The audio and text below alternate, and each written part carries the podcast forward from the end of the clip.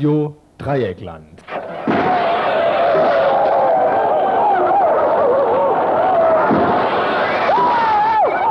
Tagesinfo.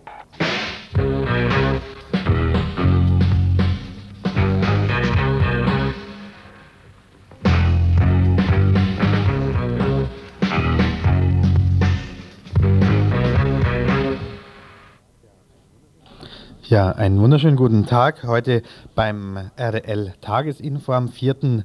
Januar oder dann in der Wiederholung am 5. Januar 1994.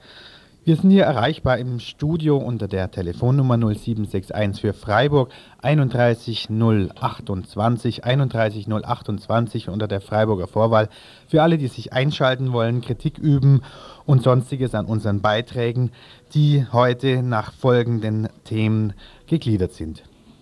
Ja, zum ersten hätten wir Mexiko. Indigene Bauernaufstände in Mexiko.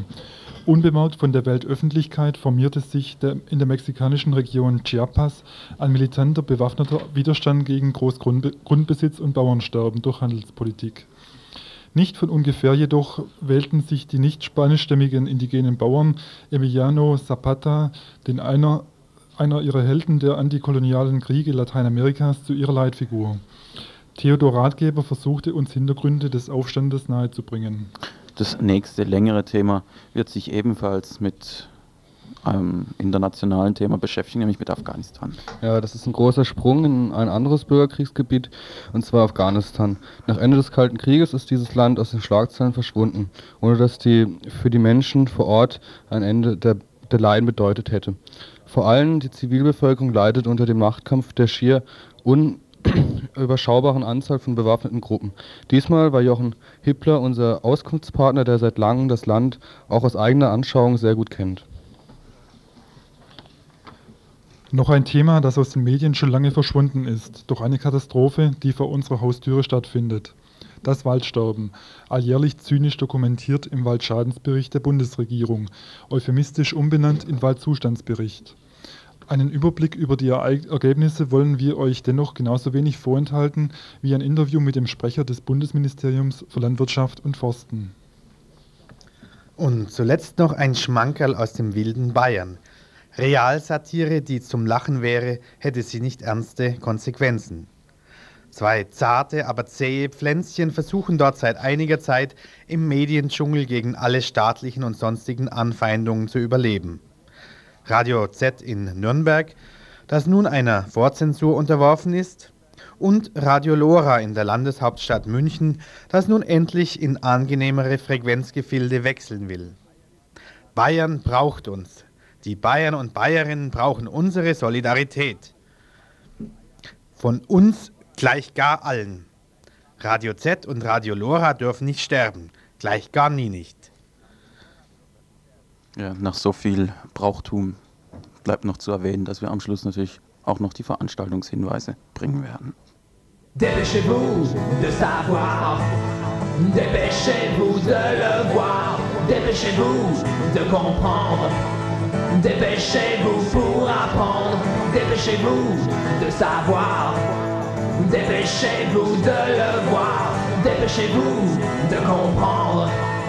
Dépêchez-vous pour apprendre.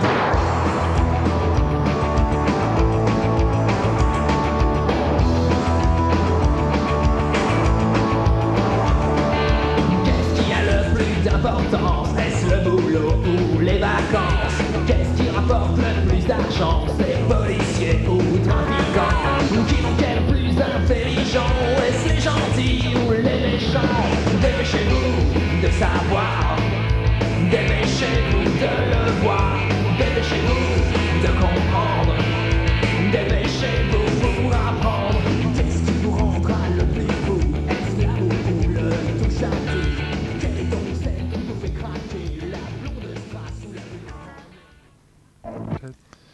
Der bewaffnete Aufstand der indigenen Bäuerinnen und Bauern im Staat Chiapas in Mexiko geht weiter. Wie jetzt erstmals bekannt wurde, sind allein 150 Soldaten ums Leben gekommen. Nach Inkrafttreten des Freihandelsabkommens von Mexiko, den USA und Kanada gingen indianische Bäuerinnen und Bauern unter dem Namen Nationale Befreiungsarmee Zapatas in den bewaffneten Widerstand. Inzwischen kontrollieren sie acht Gemeinden. Zapata, auf den sie sich berufen, war Revolutionsführer zu Beginn des Jahrhunderts, als in Mexiko eine unvorstellbare Landkonzentration die Bevölkerung knechtete. So befanden sich 85 Prozent der Ländereien in den Händen von einem Prozent der Bevölkerung. Ähnliche Verhältnisse bestehen heute im, im Staat Chiapas. 94 der 111 Gemeinden leben unterhalb des Existenzminimums und 30 Prozent der Bevölkerung kann weder schreiben noch lesen. Der Grund für die Änderung des Landrechtes, wonach Grundbesitz wie bisher als Errungenschaft der Revolution nicht nur durch Vererbung weitergegeben werden darf, sondern auch verpachtet oder verkauft werden darf, liegt in der mangelnden Effizienz landwirtschaftlicher Produktion, so nach Ansicht von Regierungsstellen. Tatsächlich wurde die Industrie auf Kosten des Agrarsektors subventioniert. Darüber hinaus wurden Lebensmittelpreise künstlich niedrig gehalten. Inzwischen hat die mexikanische Armee mit einem Großaufgebot von 40 Einheiten, unterstützt von der Polizei, eingegriffen. Die Aufständischen konnten nach letzten Angaben den Angriffen standhalten. Zur Lage in Mexiko und den Hintergründen fragten wir Theodor Ratgeber von der Gesellschaft für bedrohte Völker in Göttingen. Herr Ratgeber, der Aufstand in Mexiko wird von den Medien als ein ziemlich überraschendes Ereignis dargestellt. Ist es denn wirklich so? Ja, was jetzt nun die Gewaltförmigkeit angeht, sicher hat mich auch überrascht. Natürlich, was die Forderungen angeht, das sind Dinge, die schon seit Jahren erhoben werden, Landrechte oder ähm, das Recht, sich politisch zu artikulieren, das alles ist nicht neu.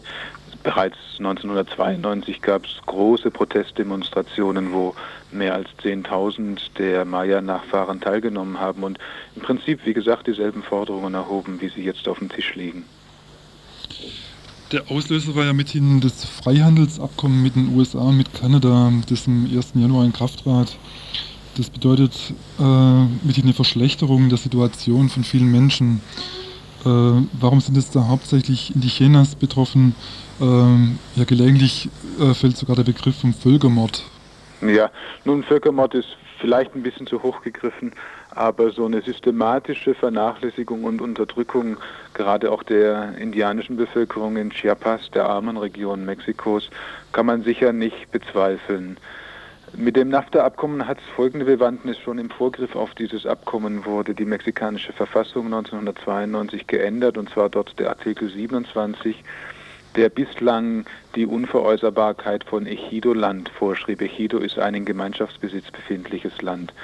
Das kann jetzt gerade auch im Zuge der Inwertsetzung von Ländereien in Mexiko eben veräußert werden, verkauft werden. Und bisher gab es schon heftige Auseinandersetzungen in Chiapas um das Land von äh, dort lebenden Indianergemeinschaften, die eben entweder auf kommunalem Land oder auf ihrem traditionellen Land Landbau betrieben haben. Dazu kommt noch, dass viele der dort Lebenden von dem Anbau von Mais leben und auch da besteht die reale Gefahr, dass die Maisbilligimporte aus den Vereinigten Staaten den mexikanischen Markt für diese Bauern kaputt machen. Mhm. Die Aufständischen berufen sich auf Emiliano Zapata, Wer war er denn eigentlich? Gibt es da eine Tradition?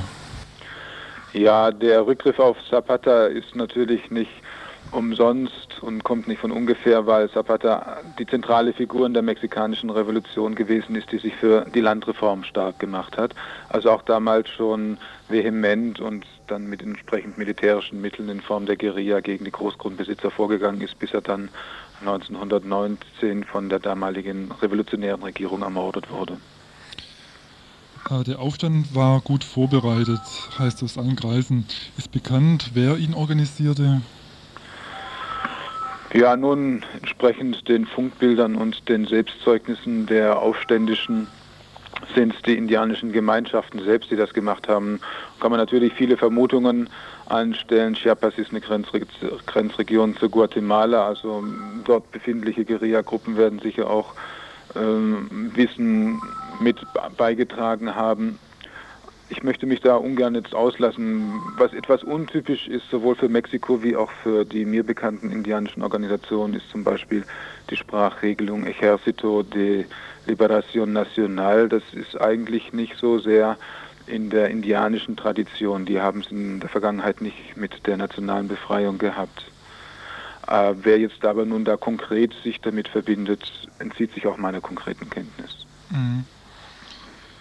Äh, die Armee hat ja inzwischen ein Großaufgebot äh, mit großen Einheiten eingegriffen. Wie werden denn die Chancen angesehen? Wie wird es ausgehen? Ja, nun bin ich, was sowas angeht, natürlich kein Prophet.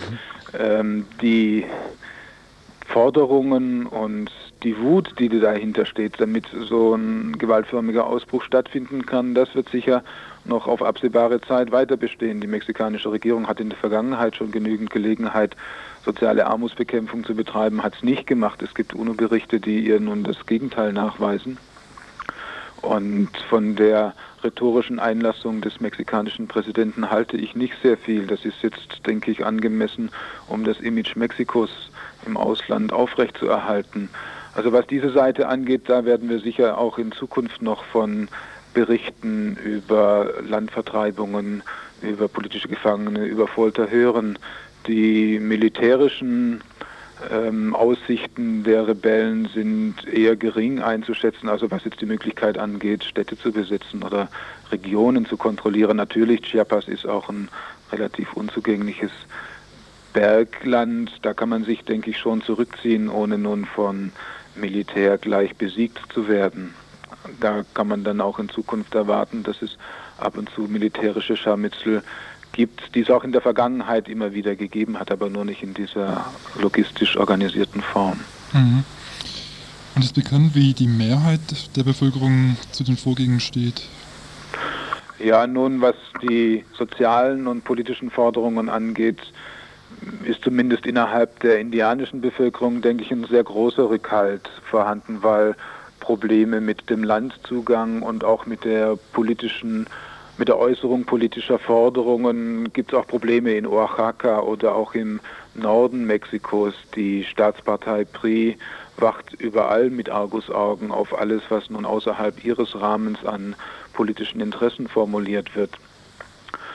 Inwieweit es parallel dazu eine Unterstützung des gewalttätigen oder gewaltförmigen Kampfes gibt, kann ich schwer beurteilen in den vorausgegangenen Gesprächen, die ich führen konnte mit indianischen Führern, hat es eigentlich nie eine große Rolle gespielt.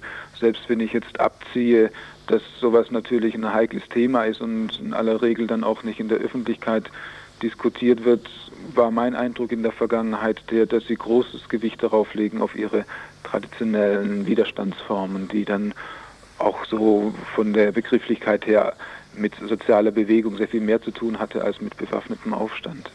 Mhm.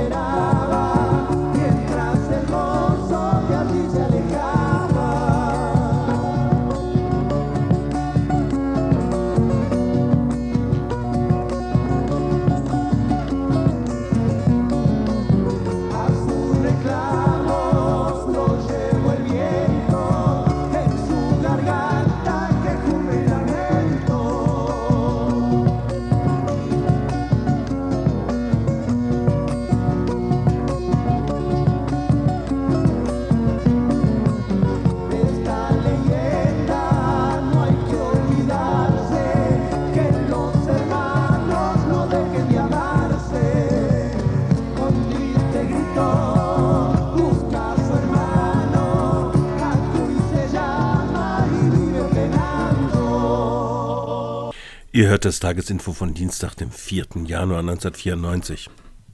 In Afghanistan ist am Wochenende der Bürgerkrieg wieder stärker aufgeflammt. Was sich hinter den einzelnen Namen wie Massoud, wie Rabbani, wie Dostom verbirgt, welche Gruppen sich dahinter verbirgen, das war die Eingangsfrage zu einem Interview, das wir heute mit Jochen Hippler führten und das ausführlicher in Radio International in den kommenden Sendungen auch noch gebracht wird. Jetzt im Folgenden Ausschnitte daraus. Wie gesagt, die erste Frage an Jochen Hippler war, was verbirgt sich hinter den bei uns gerade in den Medien präsenten Namen wie Massoud, Hekjatmar und Dostom für Gruppen? Also wichtig ist daran zu denken, dass Afghanistan ein Land ist, das keine einheitliche Bevölkerung hat, sondern das sehr stark zerfällt in verschiedene ethnische Gruppen.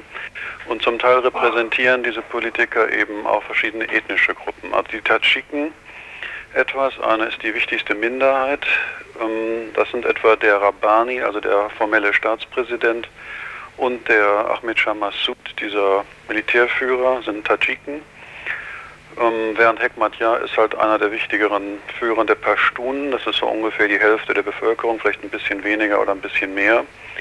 Während dieser General ähm, Dostam oder Dostum äh, Usbeke ist und im, äh, sehr stark im Norden des Landes vertreten ist. Also insofern gibt es da erstmal diese ethnische Zersplitterung in vier oder fünf Gruppen in Afghanistan. Gleichzeitig gibt es dann Widersprüche zwischen ähm, sunnitischen Islam auf der einen Seite und schiitischen auf der anderen Seite. Also eine der wichtigeren Milizen, die im Moment auch in Kabul kämpft, ist eine der schiitische, die große schiitische Miliz, die halt aus Zentralafghanistan eigentlich stammt und die wenig, die auch ethnisch anders sind, eher mongolischen Ursprungs. Und dann gibt es halt eine sehr starke Zersplitterung auch in Clans und Stammesverbände in bestimmten Landesteilen zumindestens und was dann die Sache völlig absurd und schwierig macht, ist natürlich, dass es gleichzeitig auch dann noch die Reste der ehemaligen, ähm, wie man das so nannte, kommunistischen Regierungspartei, obwohl die schon lange nicht mehr gewesen ist, natürlich immer noch existieren in Kernen und es dann auch innerhalb der jeweiligen Gruppen, der Ethnien und so weiter auch politische Unterfraktionen gibt. Das heißt, die Lage, um das vorsichtig zu sagen, ist kompliziert. Jetzt ist ja bei uns so, dass aus dem Afghanistan-Krieg mit der Sowjetunion die Mujahedin so ein Begriff ist, der sehr geläufig ist. Ähm, wo, wie sind denn die zuzuordnen?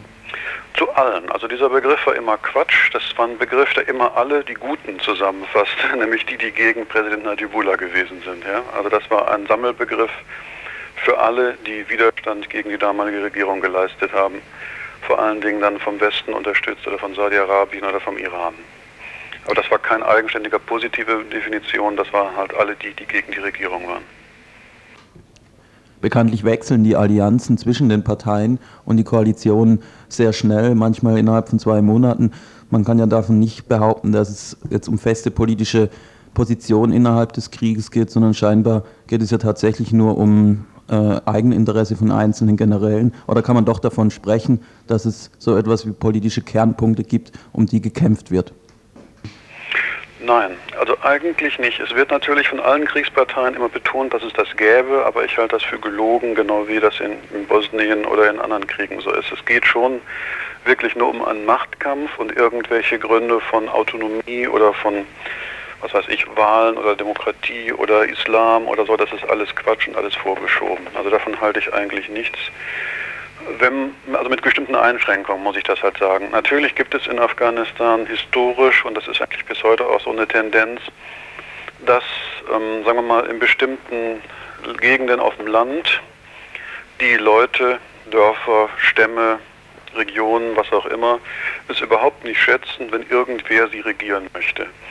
Also dass eben sowohl zur Zeit von, sagen wir mal, des Königs war das nicht so ein Problem, aber seitdem eben ähm, der König gestürzt worden ist und dann später halt nochmal so ab 78 nochmal mit der ähm, Demokratischen Volkspartei, dass da eben tatsächlich Versuche gemacht worden sind, von Kabul aus das Land zu regieren. Und das hat immer zu Widerstand und zu Aufständen und so weiter geführt. Das heißt, es gibt schon eine sehr starke Tendenz und eine sehr starke Tradition, sich von niemandem regieren zu lassen, auch nicht von der eigenen Regierung. Und das gilt eben auch für andere Ethnien, für andere Stämme, für andere Warlords, für andere Parteien und so weiter. Das heißt, das ist schon eine Tendenz, die existiert. Es ist immer auch schwierig gewesen während des Krieges, dass etwa Aufständische einer Provinz Aufständische einer anderen Provinz unterstützen wollten, dann wurden sie oft auch bekämpft, weil sie halt in unsere Provinz nicht reingehören. Also Jochen Hebler betonte, dass es eine Regierung im europäischen Sinne in Afghanistan nicht gibt. Ein Beispiel dafür ist, dass der Staatspräsident etwa den Ministerpräsidenten bekämpft oder dass es auch zwei Verteidigungsminister gibt. Zumindest gibt es sehr viele Gruppen, die sich selber als Regierungsmacht bezeichnen. Wenn jetzt sowas wie eine zentrale Macht oder auch Struktur fehlt, wie sieht dann die wirtschaftliche Grundlage von Afghanistan aus, zum Beispiel auch von einem einzelnen Dorf dann, das sich eben nicht reinregieren lassen will? Ja, das ist von Dorf zu Dorf verschieden. Also ähm, im Prinzip insgesamt kann man sagen, wenn man über das ganze Land was sagen möchte, ist, dass die Wirtschaft völlig kaputt ist. Also es ist sowieso eines der wirtschaftlich wenigsten entwickelten Länder der Welt gewesen. Es ist topografisch nicht besonders ähm, leicht, Landwirtschaft zu betreiben. Die Bewässerungsanlagen sind in der Regel im Krieg zerstört worden und auch noch nicht aufgebaut worden. Die Landwirtschaft liegt deswegen zum Teil in Trümmer. Riesige Ländereien sind halt von beiden Seiten während des Krieges vermint worden, sodass man keine Landwirtschaft mehr betreiben kann in vielen Landesteilen. Und wenn man sie betreiben kann, kann man Sachen nicht zu einem Markt bringen, weil die Straßen zum Teil noch weder sicher sind oder noch vermint sind. Bodenschätze gibt es nur begrenzt, also ein paar Halbedelsteine, ein bisschen Erdgas im Norden, von dem auch noch ein bisschen was in die, ins Russland, nach Russland exportiert werden soll, was aber mir nicht ganz klar ist, ob das stimmt zurzeit. Das einzig funktionierende im Moment ist halt immer noch ein bisschen Waffenhandel und ähm, Drogen, halt Heroin, in dem die meisten der Mujahedin-Fraktionen auch ähm, da, also eine wichtige Einnahmequelle haben. Aber Zum Ursprung dieses Bürgerkrieges lässt sich da äh, ja, was Einheitliches sagen, wie es zu diesem Bürgerkrieg gekommen ist. Äh, war das schon vor dem Sturz von Najibullah im April 92 absehbar? Welche Rolle hat da vielleicht auch die UNO gespielt, die eine Übergangsregierung vorgesehen hatte? Und ja, welche Rolle könnte vielleicht die UNO oder sonst eine internationale Organisation spielen? Also zum ersten Teil der Frage, dieser Krieg zwischen diesen Mujahedin-Parteien oder Gruppen oder Milizen, den es jetzt gibt, den hat es bereits vor dem Sturz Najibullahs gegeben. Es war immer so, dass die Mujahedin sich nicht nur gegen die sowjetischen Truppen oder gegen Najibullah engagiert haben, sondern immer gegenseitig massakriert haben. Also es hat etwa in den 80er Jahren im Süden Afghanistans auch mal einen zweijährigen Krieg zwischen Mujahedin-Parteien um die Kontrolle der Mondfelder und Heroinlabors gegeben. Also insofern dieser Krieg, der jetzt ausgebrochen ist, ist nicht jetzt ausgebrochen, sondern eben tatsächlich einer, der seit der Gründung der Mujahedin ähm, eigentlich immer getobt hat, der halt im Westen noch nicht zur Kenntnis genommen worden ist, weil das halt unbequem war, weil natürlich im Kalten Krieg der Afghanistan-Krieg eben zwischen Gut und Böse geführt wurde, das heißt eben zwischen dem Weltkommunismus auf der einen Seite und den Freiheitskämpfern der Mujahedin andererseits. Und da war es einfach unangenehm und nicht opportun zur Kenntnis zu nehmen, dass diese Mujahedin sich gegenseitig massakrieren und eben überwiegend an Drogendeal interessiert gewesen sind und solchen Geschichten. Oder auch Folter und Menschenrechtsverletzungen waren da einfach nicht opportun zur Kenntnis zu nehmen. Also das eine, insofern ist das nicht neu, sondern eben wirklich auch während der 80er Jahre war das immer so. Zur Rolle der UNO muss man sagen, dass die UNO eine wichtige Rolle gespielt hat, Najibullah zu destabilisieren. Ähm, der dieser, der ehemalige Präsident Najibullah ist halt eben nicht durch den Sieg oder durch einen militärischen Sieg der Mujahedin gestürzt worden. Dazu waren sie einfach auch wegen ihrer internen Uneinheitlichkeit nicht in der Lage, sondern Najibullah ist eben von innen heraus durch einen Zerfall seiner eigenen Regierungskoalition, also Machtkoalition, einer Koalition von Stämmen und Ethnien und Partei und Militär und Geheimdienst und so weiter, dadurch gestürzt worden, dadurch, dass seine eigene Koalition nicht mehr existierte. Und dazu hat die UNO eine sehr große Rolle gespielt.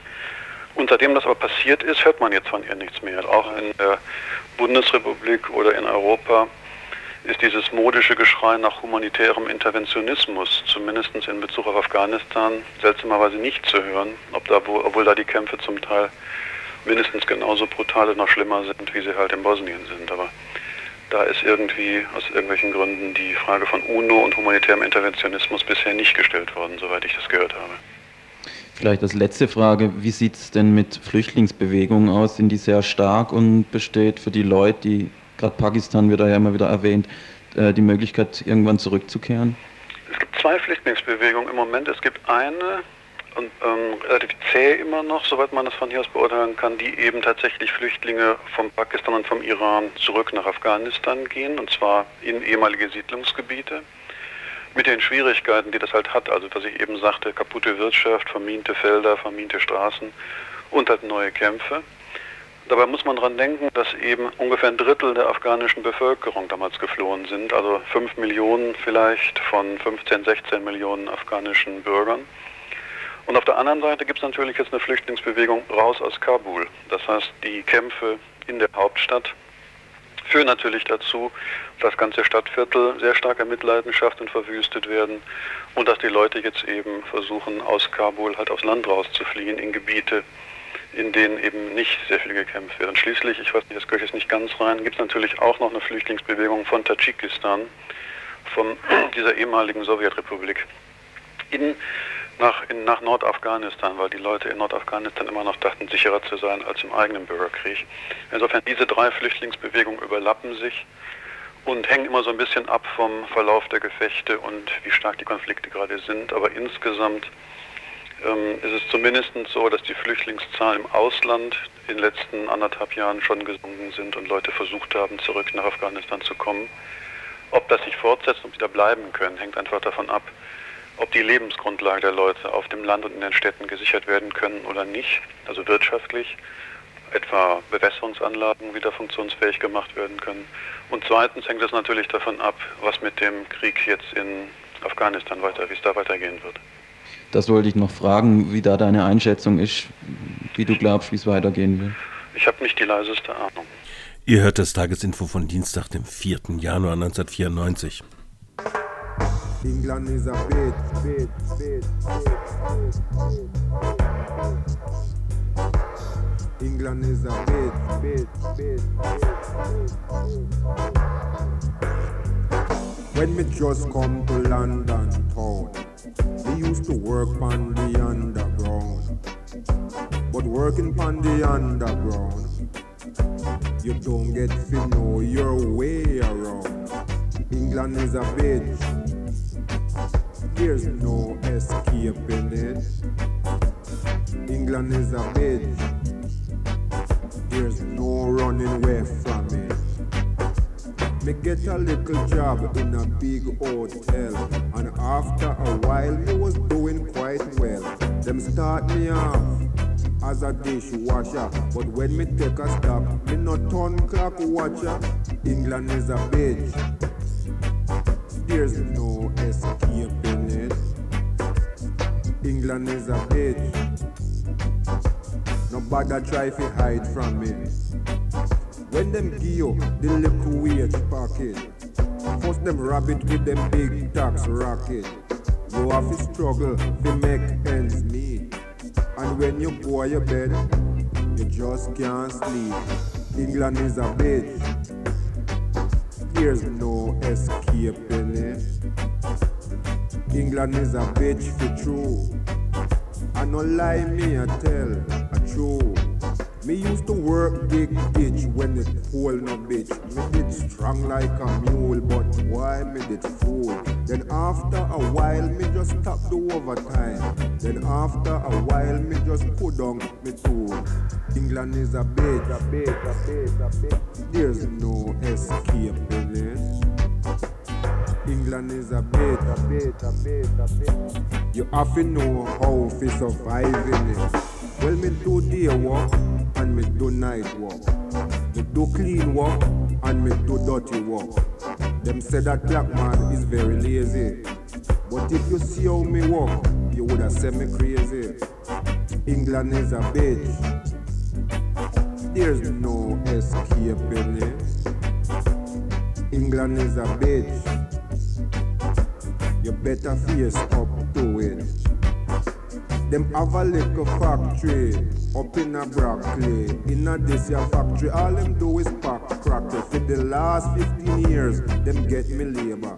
Now after 15 years, fall out of favor. England is a bitch. There's no escaping it. England is a bitch. There's no running away from it. said them have work, work in abundance. Yet still, they make me redundant. Now at 55, me getting quite old. Yet still, them send me figure draw door. England is a bitch.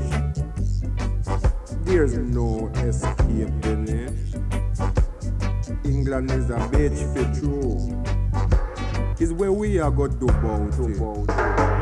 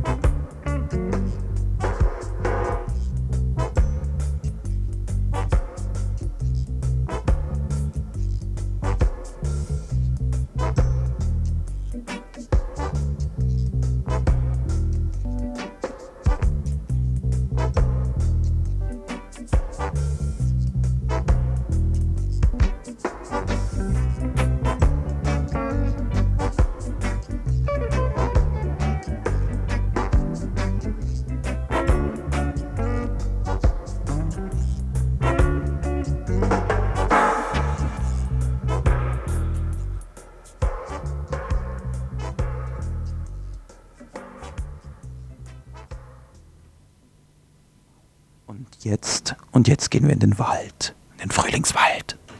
Hm.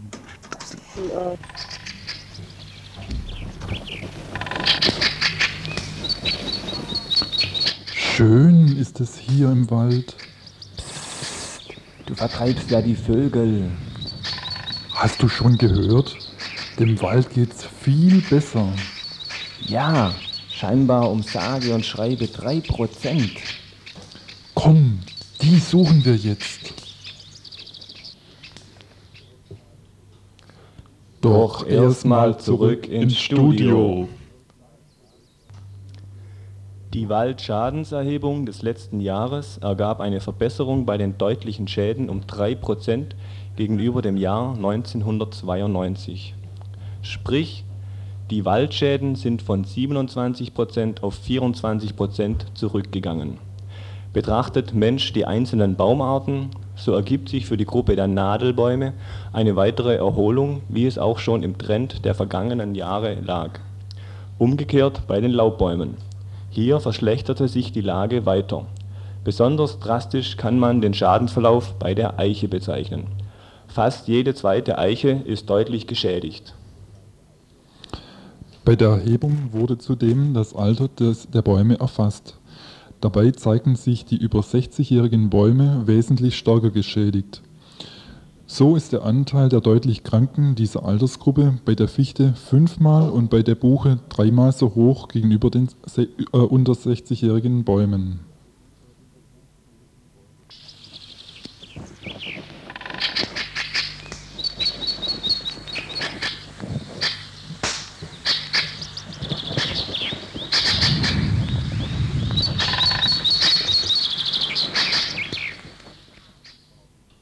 Wie kommen diese Daten überhaupt zustande?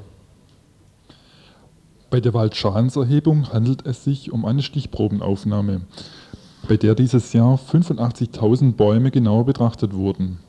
In Baden-Württemberg wurden die Stichprobenpunkte auf ein 16 x 16 Kilometer Netz gelegt. Diese weiträumige Verteilung lässt jedoch keine detaillierte Aussage über örtliche Verhältnisse zu. So kann zum Beispiel für die Bäume des Schauinsland keine Diagnose gestellt werden.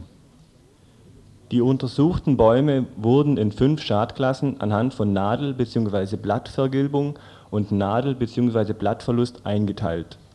Dieses Vorgehen wird von Wissenschaftlern in Frage gestellt. Die Einteilung in Schadklassen erfolgt nicht aufgrund von technischen Messungen, sondern anhand subjektiver Idealvorstellungen der einzelnen Schadbilder. Dabei muss selbst der Idealtyp eines gesunden, vitalen Baumes in Frage gestellt werden, da jeder Baum im Laufe seines langen Lebens verschiedene physiologische Phasen durchläuft, in denen er mal mehr und mal weniger Nadeln trägt. Die Nadel- bzw. Blattverluste und Vergilbungen können im Einzelfall nicht klar einer Ursache zugeordnet werden. So überlagern sich die vielfältigsten Faktoren wie Witterungseinflüsse, Insektenfraß, Pilzbefall, Nährstoffmangel und auch forstwirtschaftliche Einflüsse. Hinzu kommen die vermuteten Ursachen der sogenannten neuartigen Waldschäden, wie die Luftschadstoffe, Elektrosmog und die Klimaveränderung. Trotz jahrelanger Forschung sind die genauen Ursachen der Waldschäden weiterhin unbekannt. Unbestritten ist jedoch, dass es sich um eine Komplexerkrankung handelt. Das heißt, dass mehrere Faktoren sich in ihrer Wirkung gegenseitig verstärken. Trotz aller Schönrederei von offizieller Stelle hat sich der Zustand des Waldes keineswegs gebessert. Bei den genannten Verbesserungen der deutlich geschädigten Bäume um 3 Prozentpunkte handelt es sich de facto, wenn man hinters Komma schaut, nur um 2,3 Prozent. Außerdem kommen die günstigeren Ergebnisse durch die Erholung der sturmgepeitschten Bäume des Jahres 1990 zustande. Diese Bäume konnten die damaligen sturmbedingten Nadelverluste durch Neuaustriebe kompensieren, wodurch sich ein allgemein besserer Zustand ergibt.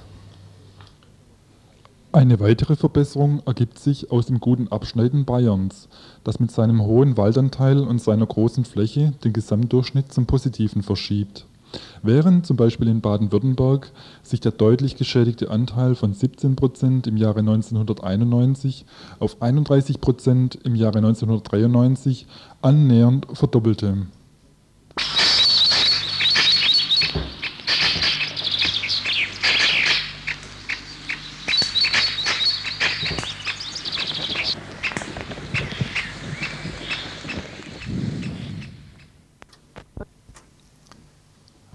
Auf der Suche nach den drei Prozenten kamen wir schließlich nach Bonn.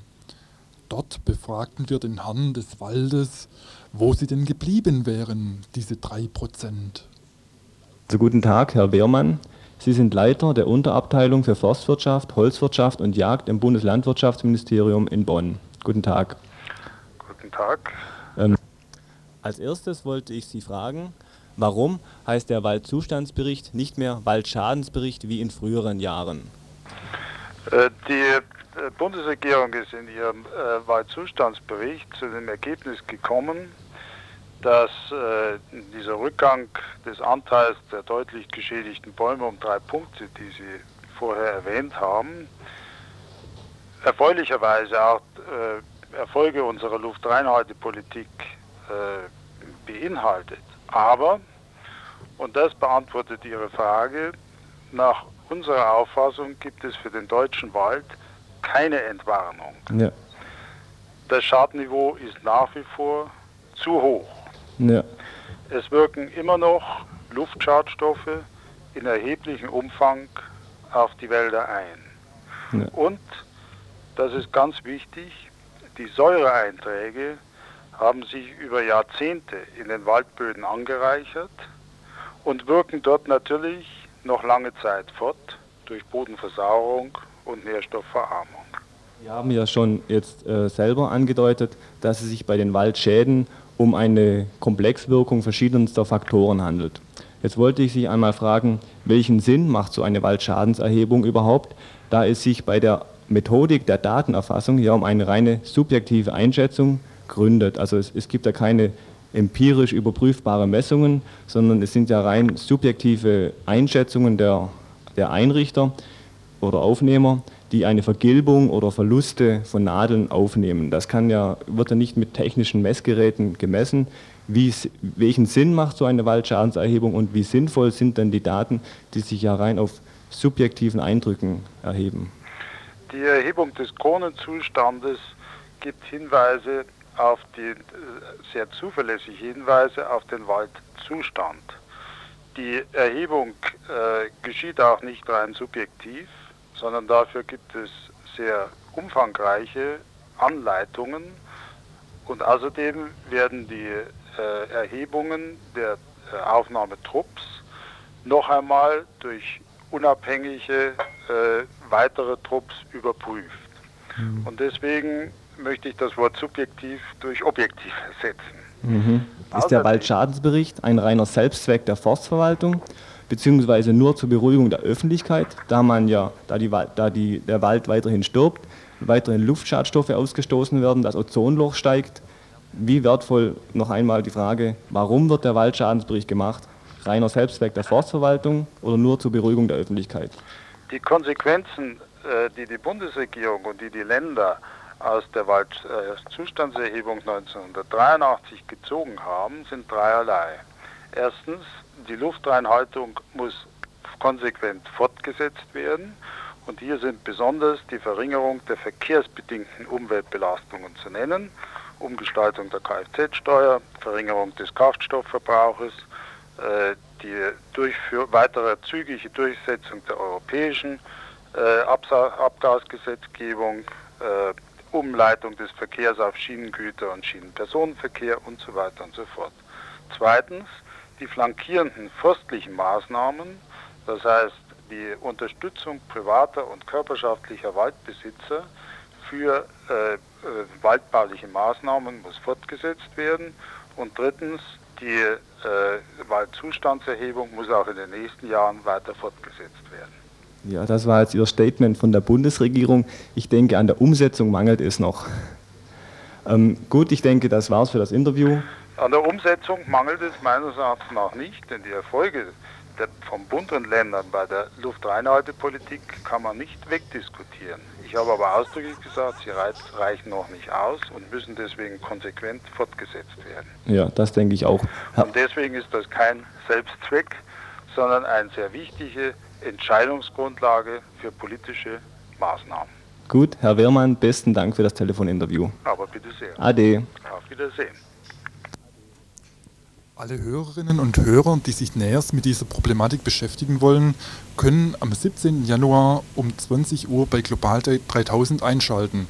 Dann wird ausführlich über das Waldsterben berichtet. Ihr hört das Tagesinfo von Dienstag, dem 4. Januar 1994.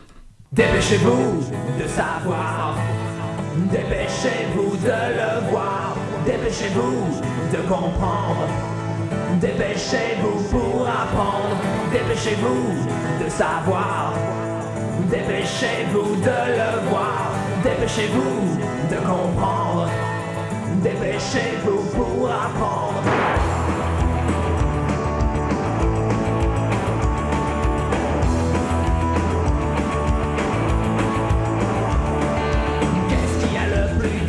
Est-ce le boulot ou les vacances? Qu'est-ce qui rapporte le plus d'argent C'est policiers ou trafiquants? Qui est le plus intelligent?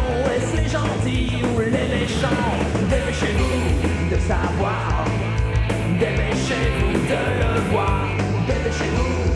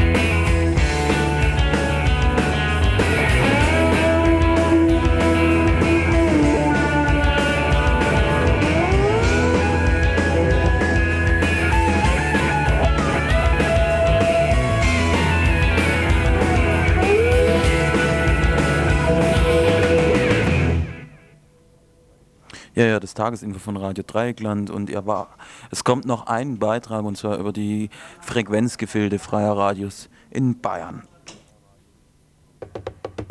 Music of blood, black, reared pain, rooted, geared. Auf jeden Fall in wenigen Minuten. All ten stopped in the bubble and the bounce and the leap and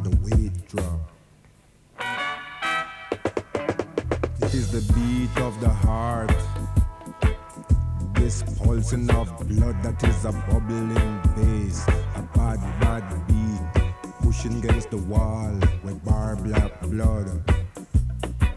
And there's a whole heap of passion a gather,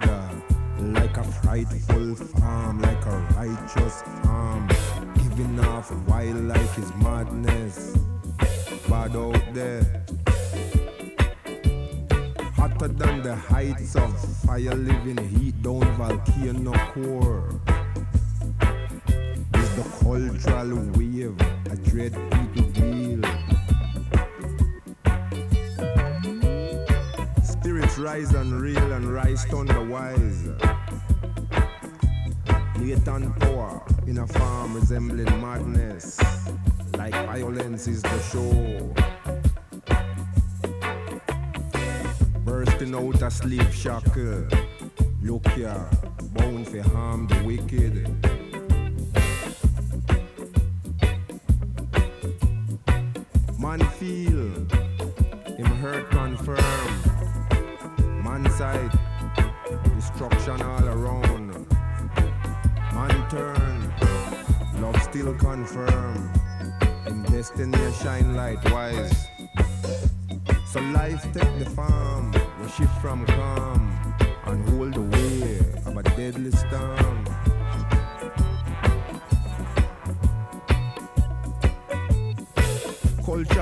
Pulsing high temperature blood, swinging hunger, shattering the tightened hold. The balls fold, fold, round flesh reveal freedom.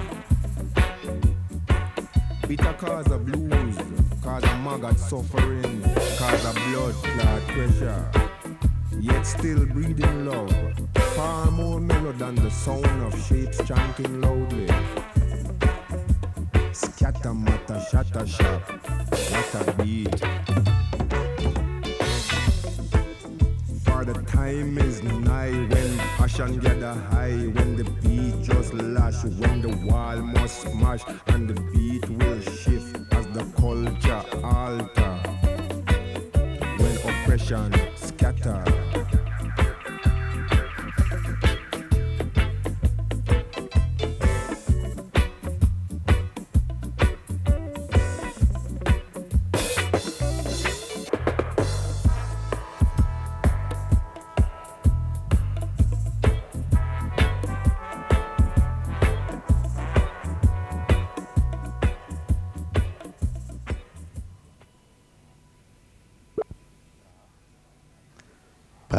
Sind's eigentlich schon. Ja, mei sind dir brav. Doch alles nützt nichts, denn wir sind in Bayern. Genauer gesagt in Nürnberg, in der alten SPD-Hochburg. Also anders der ganzen Sache ist, dass die Schulensendung Fliederfunk bei uns im September und Oktober achtmal fünf Minuten bloß in der Stundensendung eine Reihe ausgestrahlt hat, wo es um SM-Sexualpraktiken von Homosexuellen ging. Und das ging dem Medienrat zu weit. Besser gesagt, es gab eine Beschwerde von einer Erlanger Ärztin, die hat es weitergeleitet an die Vereinigung Bürgerfragen Journalisten und von dort aus ging die Beschwerde direkt an die Staatskanzlei des Inneren. Das war dann außerordentlicher Tagesordnungspunkt bei der letzten Medienratssitzung am 16. Dezember. Und von Seiten der Staatsregierung wurde sofort ein Sendelizenzentzug für Radio Z beantragt. Das konnte eigentlich nur dadurch verhindert werden, weil es eben ein außerordentlicher Tagesordnungspunkt war. Sehr beliebt war der Z-Querfunk aus Nürnberg bei konservativen Obrigkeiten noch nie.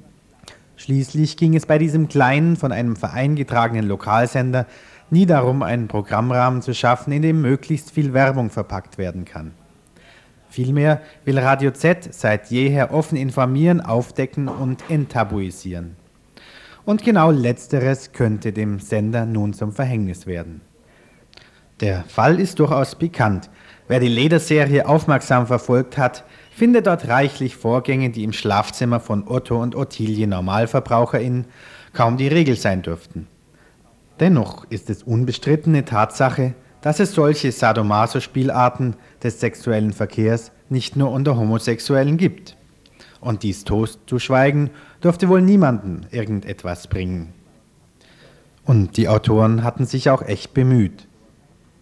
So warnten sie eindringlich vor Komplikationen und Gefahren und legten wiederholt großen Wert auf das gegenseitige Verständnis der beiden Partner, die Sadomaso betreiben, und eine Befürwortung von gewalttätiger Sexualität war die Sendereihe insgesamt jedenfalls nicht. Eine Ordnungswidrigkeit sei dies und könne bis zu 500.000 Mark kosten. Also wir haben die Auflage, dass die Fliederfunksendungen bis auf weiteres drei Tage vor dem Sendetermin vorliegen müssen bei der Bayerischen Landesmedienzentrale. Also der konkrete Vorwurf, der gemacht wird, ist, es wird jetzt geprüft auf Jugendgefährdung und Pornografie war im Spiel. Ähm, es gibt in dem Sinne keine konkrete Auflage an uns, wer diesen Fliederfunk kontrolliert. Also im Moment gibt es halt dieses Kontrollgremium, äh, wo eben die Sendungen angehört werden, ob sie okay sind, die jetzt über den Sender gehen.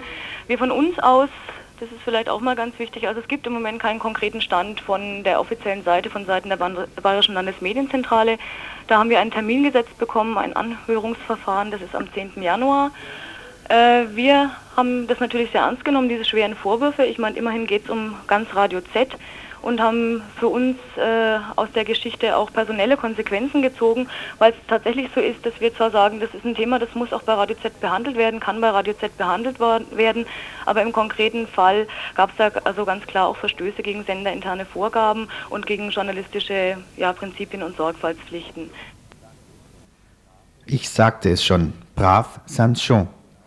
Drum hieß es denn auch in einer Presseerklärung? Erstens, die bisherige Fliederfunk-Redaktion wird vom Sendebetrieb ausgeschlossen. Das Schwulenmagazin Fliederfunk wird von einer vollständig neuen Redaktion in Zusammenarbeit mit dem Vorstand weitergesendet. Als Kuschen vor der Landesmedienzentrale und Schere im Kopf wollte dies dann aber die Sprecherin von Radio Z in Nürnberg dennoch nicht verstanden wissen. Und ich denke, es geht bei dem Thema darum, und zu dem Schluss sind wir auch gekommen, zwar auch im, in, der Diskussion mit der Fliederfunk-Redaktion und in der Diskussion mit unserer Gesamtredaktions- und Vorstandssitzung, dass bei so einem heiklen Thema, sage ich jetzt mal, natürlich ähm, gewisse journalistische Prinzipien und so eingehalten werden müssen und dass wir uns natürlich auch auf unsere Leute verlassen müssen, dass sie eben mit solchen Sachen sorgfältig umgehen. Und das ist eben in diesem einmal nicht passiert. Und wir haben, und da ist natürlich auch so ein gravierender Fall jetzt ist auch für Radio Z eben im Moment mal die persönlichen Konsequenzen daraus gezogen. Das Dennoch bleibt, ein unbequemes Medium soll liquidiert werden und ein konservativer Rollback in der medienpolitischen Landschaft Bayerns stattfinden. Daneben ist es ein zentraler Punkt der aktuellen CSU-Wahlkampfstrategie, auf links einzuschlagen, um Wähler in Stimmen am rechten braunen Rand zu gewinnen. Der Angriff auf Radio Z ist somit in Zusammenhang zu sehen, etwa mit der Äußerung von Michael Kloß, dem CSU-Landesgruppenchef in Bonn, die PDS und Grüne seien gefährlicher als neofaschistische Briefbombenschicker, oder mit der Drohung eines Herrn Becksteins, die PDS verbieten zu lassen. Auch Radio Lora in München wurde es versucht zu diffamieren als militant linksradikaler Radiosender, der sich nur aus Agitationsgründen militant für das Schwulsein und die Abtreibung einsetzen würde. Seit dem 8. Oktober sendet Radio Lora von Montag bis Freitag zwischen 18 und 20 Uhr auf der Münchner Hörfunkfrequenz 89,0 MHz. Dem Sendestart vorausgegangen war ein jahrelanger medienpolitischer Kampf und zahlreiche juristische Auseinandersetzungen. Der Druck auf das Radioprojekt ist jedoch nicht geringer geworden, seit es nun legal in einen Szenestadtteil Heidhausen in München umgezogen ist. Die Pinnwand neben dem Eingang des Lora-Büros ist schon fast zu klein für all die Faxe, mit denen die lizenzgebende Bayerische Landeszentrale für neue Medien kommentierte Nachrichten, angebliche Schleichwerbung oder die Störung des Frequenzfriedens durch die Moderation abmahnt. Bisher noch muss sich Radio Lora die Frequenz teilen mit zwei Dudelsendern, die sich auch gern mal von rechtsradikalen Rechtsanwälten vertreten lassen. Peinlich wird dann darauf geachtet, was dem unbequemen Sender dann wieder anzuhängen wäre. So soll zum Beispiel im Wiederholungsfall ein Wort wie 89 Fuck FM statt 89 Hit FM, eine der beiden Radiostationen, laut Landgericht München I dem Geschäftsführer einen Monat Knast einbringen. Um Lora zu bekämpfen, ging der Geschäftsführer einer der beiden Radios, die auf derselben Frequenz senden, gar eine Allianz mit dem faschistisch unterwanderten katholischen Rundfunk Neues Europa ein, der sich im Kampf gegen das Böse glaubt. Und meint Radio Lora öffentlich als Schwulenwelle beschimpfen zu können. Ab März nun wird Lora auf die 92 zwei wechseln, eine Frequenz, die es dann mit der Jazzwelle und dem Radio Feuerwerk teilt. Radio Feuerwerk vielleicht erstmal ist ein, die nennen sich selbst ein Szeneradio und Feuerwerk ist in München eigentlich schon ein Begriff. Die kümmern sich um den Musikernachwuchs und Auftrittsmöglichkeiten für diverse Bands und äh, wollen halt so ihr äh, Musikradio im Wesentlichen schon auch mit Informationen, aber im Wesentlichen die Musik orientiert. Die Jazzwelle, wie es der Name schon sagt, auch. Bloß bei der Jazzwelle war noch ein Partner dabei, der Kultur gebracht hat in der Vergangenheit. Also grundsätzlich würde ich sagen, müsste sich das vertragen lassen. Wir haben auch keine negativen Signale von den anderen Leuten bekommen. Äh, es ist jetzt halt der Poker um die Sendezeiten und da ist halt auch so taktisches Einfühlungsvermögen gefragt. Soweit Eckehard, ein Sprecher von Radio Lora in München. Die Bayern kann man also nach wie vor grundsätzlich bedauern. Wer nicht nur bedauern will, sondern auch protestieren will, kann sich an die Bayerische Landesmedienzentrale wenden oder an die Bayerische Staatsregierung direkt in München. Ähm, ich möchte noch erwähnen, dass ja. wir natürlich auf jeden Fall Solidarität brauchen, weil ich denke, es geht um ganz Z. Und äh, wird probiert irgendwie. Ja, da können wir vielleicht gleich anschließen einfach die Frage, wie äh, ist es denn möglich, äh, Solidarität mit euch zu üben? Was erwartet ihr denn von Leuten, die mit euch solidarisch sein wollen, was sie denn tun können? Aber ich denke, es gibt ein paar ganz konkrete Sachen. Es sind ja ziemlich viele Artikel erschienen zum Thema von Fokus bis Frankfurter Rundschau. Ich denke, die Leute können sich an die Öffentlichkeit wenden, können Leserbriefe schreiben, können natürlich auch an die bayerische Staatsregierung, an die BLM schreiben und sich für Radio Z einsetzen, können natürlich auch uns solidarische Unterstützung bekunden. Ich denke, es gibt verschiedene Möglichkeiten. Die Adressen der beiden Radios sind über Radio Dreieckland hier im Studio zu erfragen. Ja, Studie Nummer 31028, aber wir sind schon am Ende.